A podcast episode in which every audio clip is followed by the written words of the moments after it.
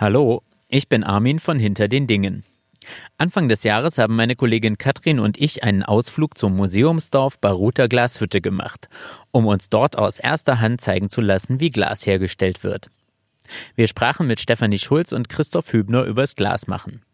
Diese Aufnahmen haben es aber leider nicht mehr in unsere Podcast-Folge über die Verheißung der rubinroten Teekanne geschafft. Das Interview wollen wir euch aber trotzdem nicht vorenthalten. Willkommen bei Hinter den Dingen. 5000 Jahre Wissensgeschichte zum Mitnehmen und Nachhören.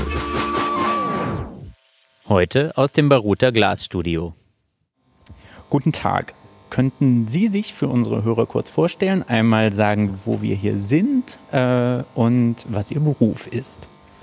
Also, mein Name ist Stefanie Schulz. Wir sind hier im Museumsdorf Glashütte, direkt in der Glashütte.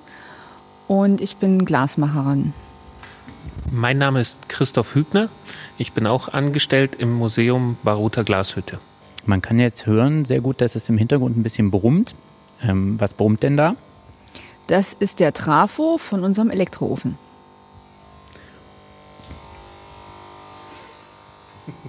Den hört man sehr, sehr gut. Also Sie haben Glasmacher gelernt. Äh, wo haben Sie den Glasmacher gelernt? Und äh, ist es ein, ein, moderner, also haben Sie es als, als modernen Beruf gelernt in einer äh, industriellen Glasproduktion? Also ganz zum Anfang könnte man sagen, die, der Glasmacherberuf ist erstmal ein normaler Handwerksberuf und läuft über die Handwerkskammer. Ähm, es gibt zwei Möglichkeiten. Einmal die betriebliche Ausbildung, die findet meistens dann in einer großen Fabrik statt. Oder es gibt, äh, es bezieht sich dann mehr so auf die industrielle Fertigung. Oder es gibt die handwerkliche Ausbildung. Die gibt es in Deutschland heute nur noch in äh, Glasfachschulen. Davon gibt es in Deutschland auch nur noch eine, die also direkt Glas machen ausbildet, eine staatliche Schule und eine private.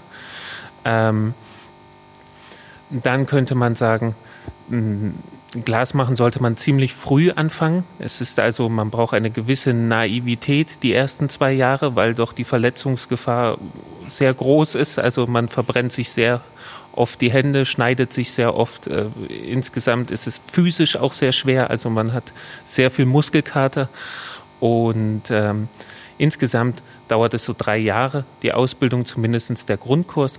Man könnte aber sagen, damit ein Glasmacher wirtschaftlich arbeiten kann, sollte er sechs Jahre lang jeden Tag acht Stunden üben.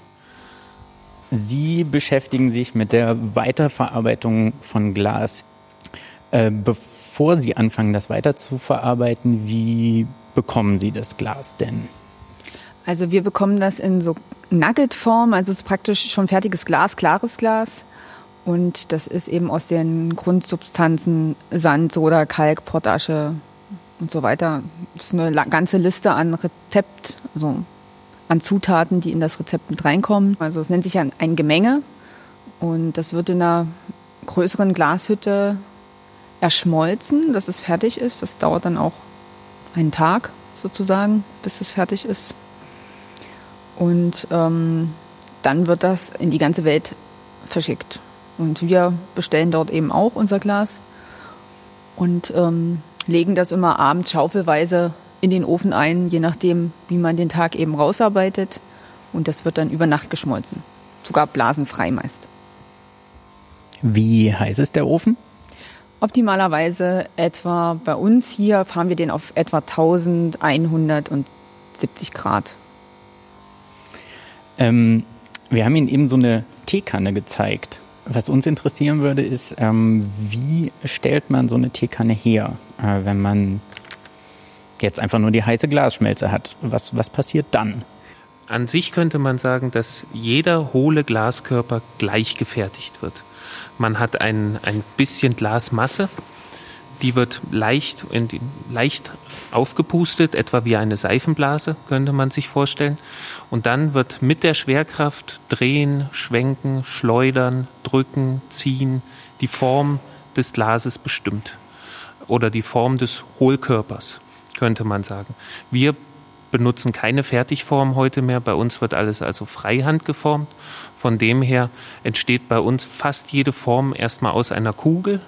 Und je nachdem, wo diese Kugel heiß gemacht wird und wie sie geschleudert, gezogen, gedreht und auch immer wird, entsteht dann die jeweilige Form dabei. Also grundsätzlich arbeitet man als Glasmacher mit dieser Glasmacherpfeife, diesem langen Stahlrohr und aus der Schmelze. Man holt sich praktisch ähm, portionsweise das Glas raus. Das ist erstmal immer so eine kleine Kugel. Ähm, da man ja die Oberfläche der Glasmacherpfeife ist eben einfach nicht so groß, dass man für die meisten Stücke, wenn die größer sind, natürlich nicht gleich die passende Menge hat. Deswegen arbeitet man über das sogenannte Kölbel. Das ist diese kleine Kugel, die lässt man kurz erstarren das Glas erstarrt ja etwa bei 800 Grad fängt es langsam fest zu werden. Eigentlich schon vorher. Und bei 500 ist es eben so starr, wie wir das von zu Hause aus dem Küchenschrank kennen.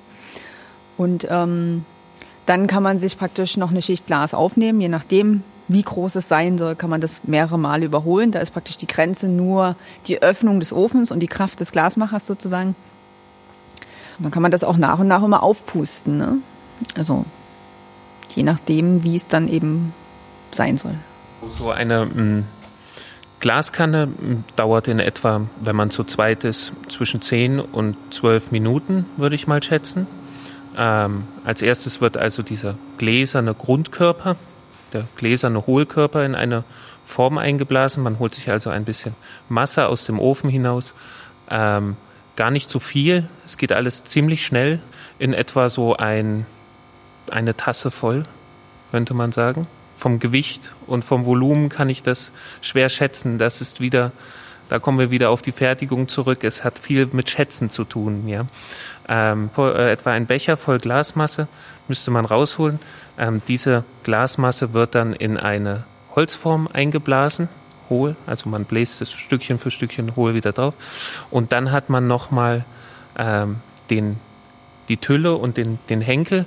Das sind jeweils zwei Glasmassen, die etwa, tja, etwa daumendick sind ungefähr. Und was ist Ihrer Meinung nach das Besondere am Glasmachen? Das müsste man selbst erfahren. Das kann man so schwierig definieren. Es ist wie bei jedem anderen Handwerker natürlich auch, dass man etwas erschaffen kann.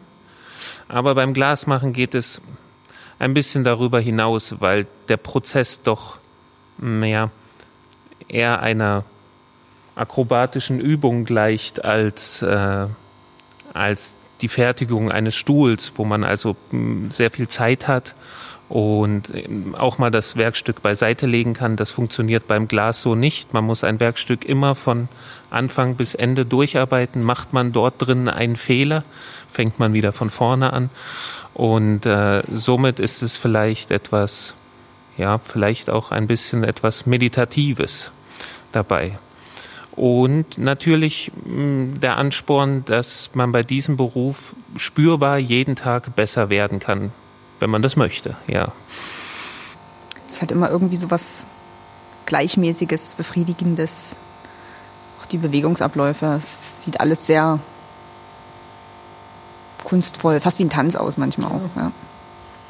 Wenn das auch mehrere zusammen machen oder so, dann ist das wie so eine ja, ein Ballett. Ja, wie so ein Ballett oder wie so in so einer Maschine läuft das ab, wie so eine Artistikgruppe, die sich da irgendwie die Dinge in die Hand gibt gegenseitig bei Jonglage oder was auch immer.